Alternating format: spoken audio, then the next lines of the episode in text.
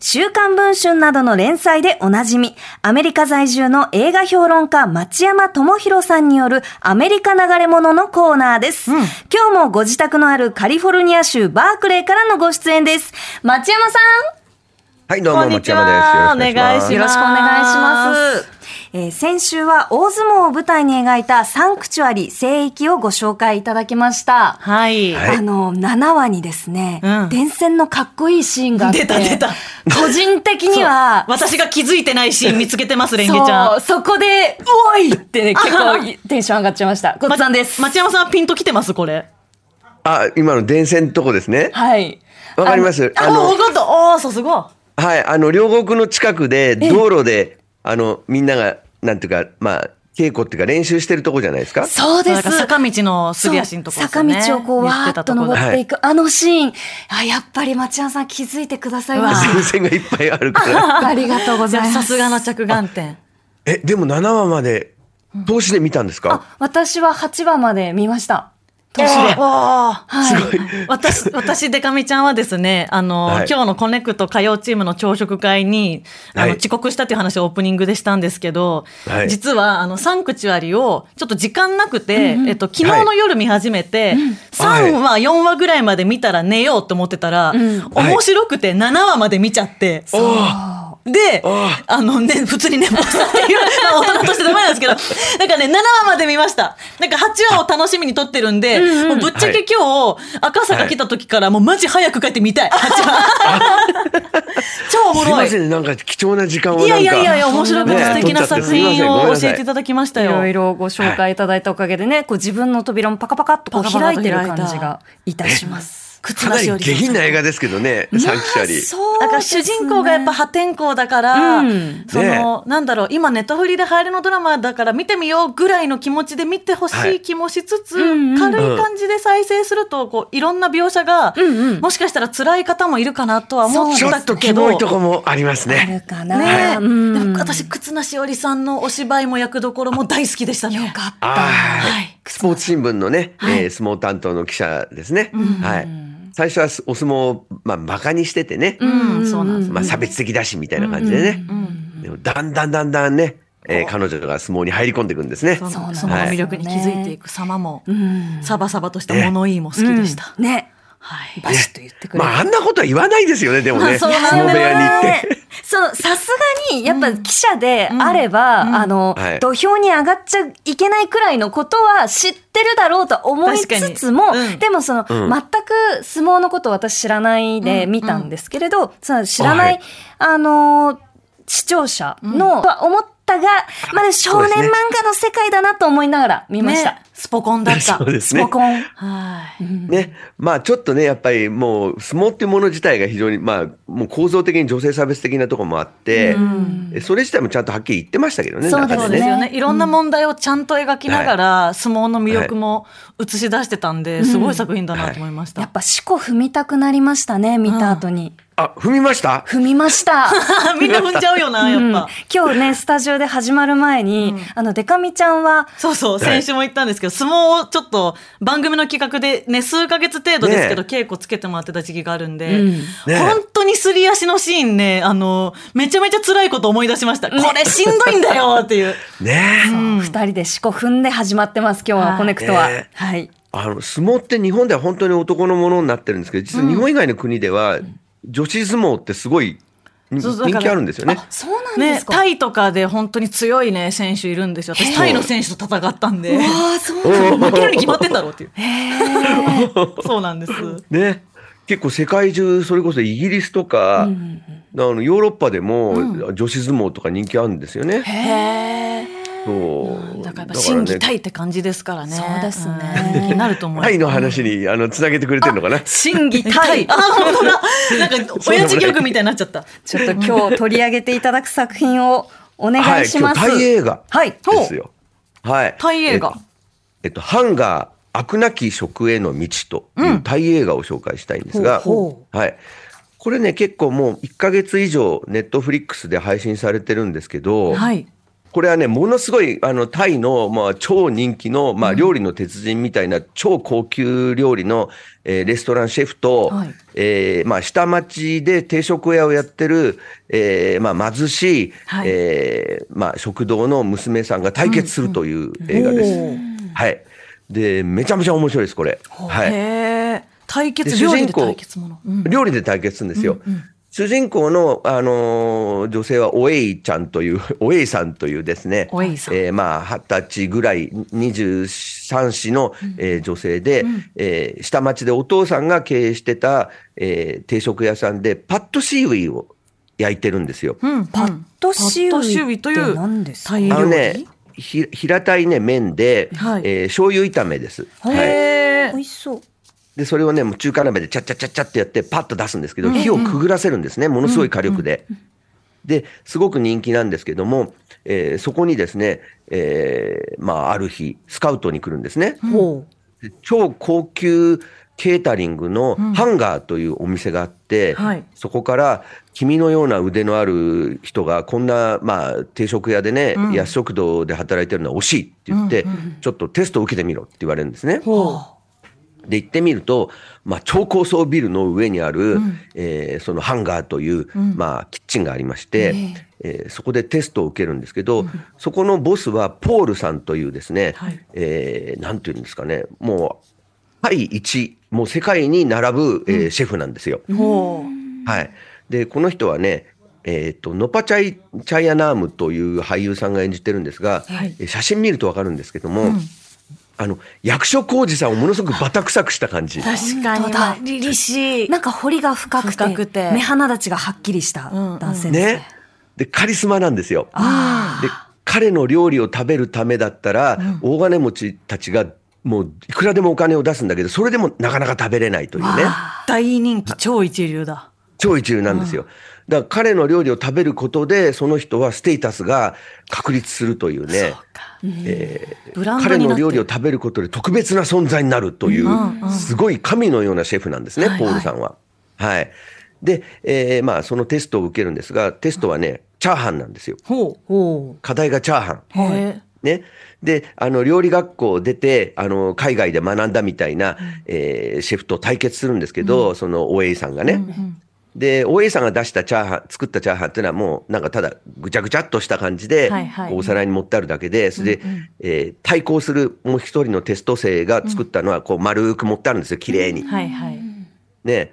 でもそれを見たポールさんはね、あ見ただけでね、あの、その料理学校のエリートをね、帰れって言うんですよ。うわーーちょっと美味しんぼっぽい。ぽいね。美味しんぼっぽいね。うん美味しんぼっぽいはい。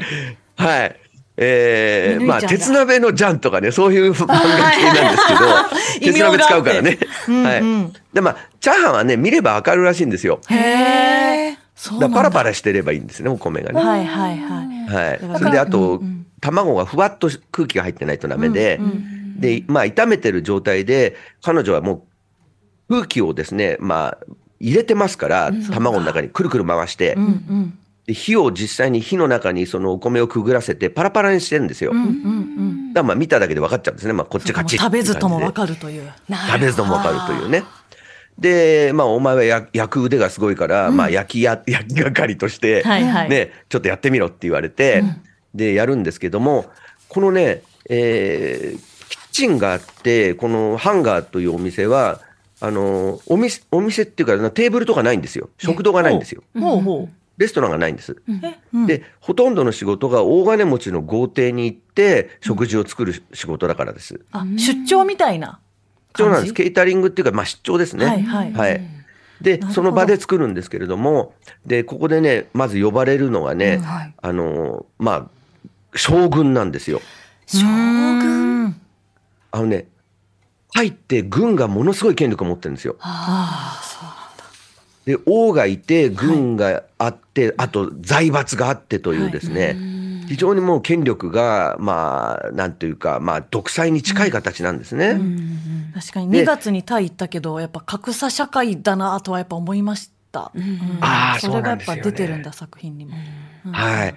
なんかタイはね、もうとにかく財閥がものすごく大金持ちで、うんえーまあ、庶民が貧しくてうん、格差がすごいんですよね。なんか、東アジアで最大言いますね。格差がですか。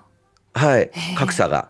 っていうのはね、えっ、と、普通の人の年収がね、大体だから120万円ぐらいって言われてるんですね。おところが、あの、一流企業の部長になると、2005 2000万円以上なんですね。わあえ年収が。部ええ部長クラスでですもんね。長クラスで。え日な本よりすご高いいんですよ。な。すごいすごい格差だ。うんうんで、まあ、あの、バンコクが現在、あの、1000万を超えてるんですよ、人口が。うんめっちゃ賑わってました。そのバンコクに行ったんですけど、ええ私も、はいすごい賑わってたし、その夜中こうナイトマーケットとか遊びに行くと、そのまあは物い乞いをしてる方とかがいる一方で、あのジャパンエキスポというイベントに招致していただいてライブしに行ってたんで、はいはい。あのご飯とかね連れていただくこともあったんですけど、まはあ、い結構あのちゃんとしたところに連れていただいたりとかしてこういうところでご飯を食べる観光客とか、現地の人もいる一方で、ナイトマーケットでは物乞いの方も見かけるなっていうのは、結構なんかこ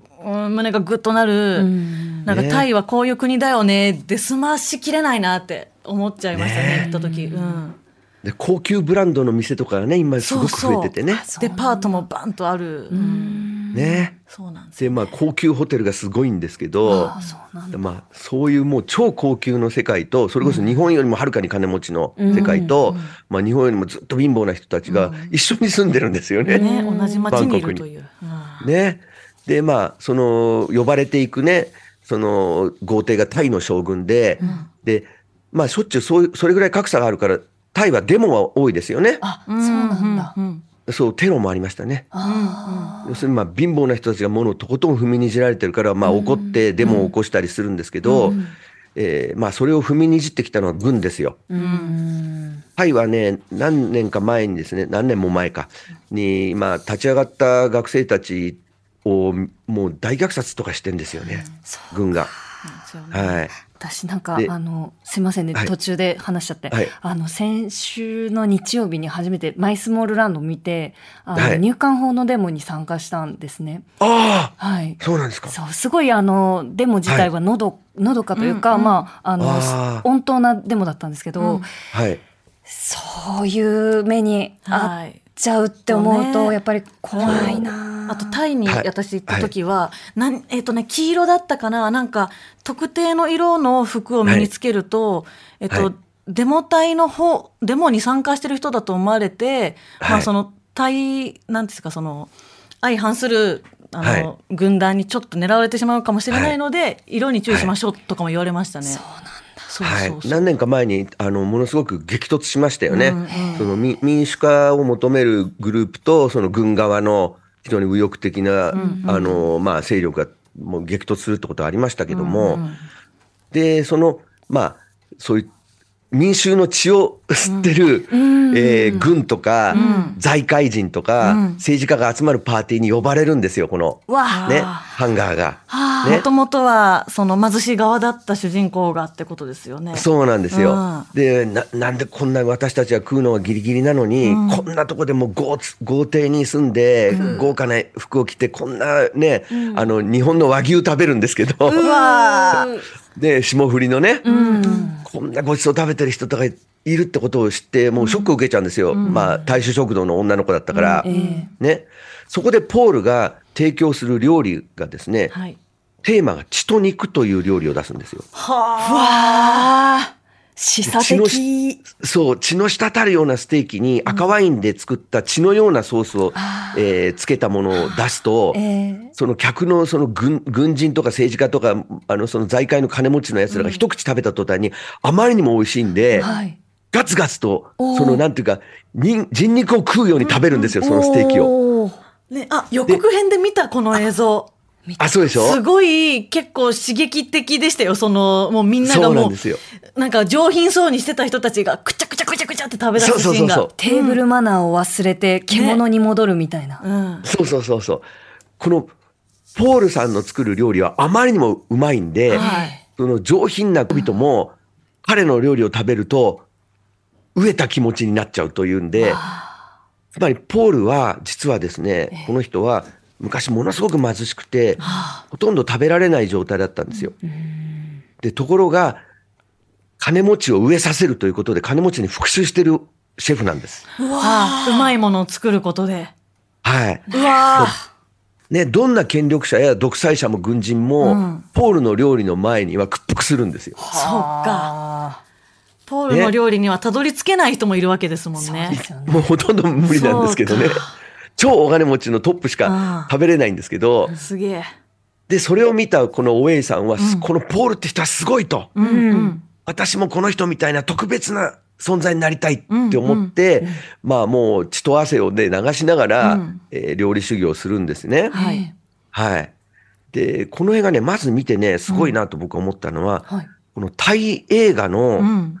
こうなんていうんですかね、これ、業界用語でね、プロダクションバリューって言うんですけども、はいプ。ロダクションバリュー。うんプ。ロダクションバリューっていうのはね、日本語に直すと難しいんですが、要するに映画にお金がかかってる感じがすごくするんですよ。難難しいんですけど、実際にかかってるかかかってないかじゃなくて、うんうん画面自体が重厚で重みがあって深い絵になってるんですよ。安っぽくないんですよ、全く。へーちゃんと作られてるんだな。ちゃんと作られてるんです。うんうん美術もすごいし、そのはい豪邸とかね。うんうん要。するに、チャチい豪邸じゃないんですよ。そっかほん本当にすごく、まあ、デザインしてるんですねう。んうんで、あと、陰影がすごく深いんです。へえ。影の部分が真っ黒に潰れてるんですけど、うん要するにこれって人間の光と影を表現してるは物語なんで、あの、全体に明るくしちゃうと、て日本のテレビってそうですよね。うんうん全体に光が当たってて、あの、特に女優さんとか綺麗に顔がうんね、えー光が当たるように反対側からレフっていうのを当てたりするんですよね。はい。あの、フィルインとも言いますけど、うんうんそれを全然してなくて、へすごく深みのある、陰影の強い映像になってて、これね、日本映画がね、あの、やっぱり圧倒的に負けてる部分なんですよ。あ韓国映画とかは、この映像が撮れるんですよ。あ、そうか。それはやっぱ資金的な面でなんですか。資金的な面もあるし、もう一つは撮影監督が権力を持ってて、えー照明の人をコントロールする力を持ってるっていう、もう業界内の話になりますけそどう、かそうか。日本のね、映画ってね、フラットに照明当てちゃう癖があるんですよ。へえ。なんかだからまあそそこれはね着眼してみたことなかったから。よく見るとわかりますよ。映像の深み。見てみよう。ね、特に顔の反対側からやっぱりか柔らかい光を当てるんですよね、日本ってね。うんはい。でもそういうことしてない。あとね、俳優の演技がとにかくすごくて。うわ、楽しみ。へめちゃめこちゃの見ポ応えーあルりそさうんだがな。すごい。うん、いやだって写真一枚で、もうなんか、鬼軍曹感伝わってくるもん。だって、すごいでしょ服服を着ているのに、うんそのお皿を一枚持った絵が手元にあるんですが、はい血しぶきみたいのがコック服についてるんですそうよ。こ帰のり血を浴びたみたいな。うん。すごいよね、これね。ただの料理ドラマじゃない世界になってますよね。鬼っぽいですもん。鬼感ある。ね。この俳優さんはね、ノパチャイ・チャイヤナームっていう人なんですけども、はいまあこの人は向こうではもう本当にベテランのね、えー名優らしいんですけど、監督でもある人ですね。はい。で、このシェフが、要するに自分が神のような力を持って、料理で人々をコントロールできると思ってるんですけども、そこから先がすごい展開になっていくんですよ。おお、ここあーから。あのね、今ね、日本で公開中のターっていう映画があるんですよ。はいはい。見たい。 TAR ターっていう映画で、うんはいこれはやはりね、その、えーまあ、神のように、もう天才的な、えークラシック音楽の指揮者の女性が主人公なんですね。はいケイト・ブランシェット。うんね。でもう何もかも手に入れてる、もう頂点に立ってる女性なんですけれども、えーまあその、なんていうか、まあ、おごり高ぶっていって、うんつまずいていく話なんですね。ほで、えーこの、まあ、ポールさんも、実はもう、おごり高ぶって大変なことになっていくんですよ。うじゃあ被る部分があるというか。すごく被る部分があります。テーマが非常によく似てると思います。うんうんうんはい。で、またこのね、大江さんとの戦いになっていくんですうが、わはー。下克上下克上ね。い。でもちょっとスポコン感ありますよね、ねえ今週も。僕もありますよ。ねどっちが勝つかっていうねワ。クワクする。ね、うん超高級料理と、あのー、町場の屋台の、ねね、焼きうどんとどっちが勝つかっていうね。確かに。なんかちょっとやっぱ先週ともコネクトしますしね。ます。ねちょ。っとね、うん近いところありますね。はい。ということで、ハンガーこれね、ものすごく面白いんで、はい。ぜひ、あのーご覧ください。またネットフリックスの紹介しちゃった な。いやでもネットフリックスやなんっかぱもうくれねえかな、うんせめて。面白い作品多いですからね。そうですねからえ、本当にね。ね、ちゃんと脚本家に給料払わないんで問題になってますけどね。あ、そうですそうか。だそれは絶対払ってほハしーいト。氏。はい。うん監督はね、シティシシティシリモンコ、モンコルシリというね、シティシリモンコルシリ。もう名前がいいですよ。尻入ってるからね。そういう監督松山さん大好きさなすがだ尻と思いまがす入ってるからね。 はい。シリ2つ入ってます。はい。ということで、ハンガーでした。ありがとうございましありた。どうもでした。はい。えー今日はネットフリックスで配信中の映画、ハンガー、飽くなき食への道をご紹介いただきました。アメリカ流れ物、えー、町山さん、ありがとうございました。ありがとうございました。アメリカ流れ物は各種ポッドキャストでもお聞きになれます。ぜひご活用ください。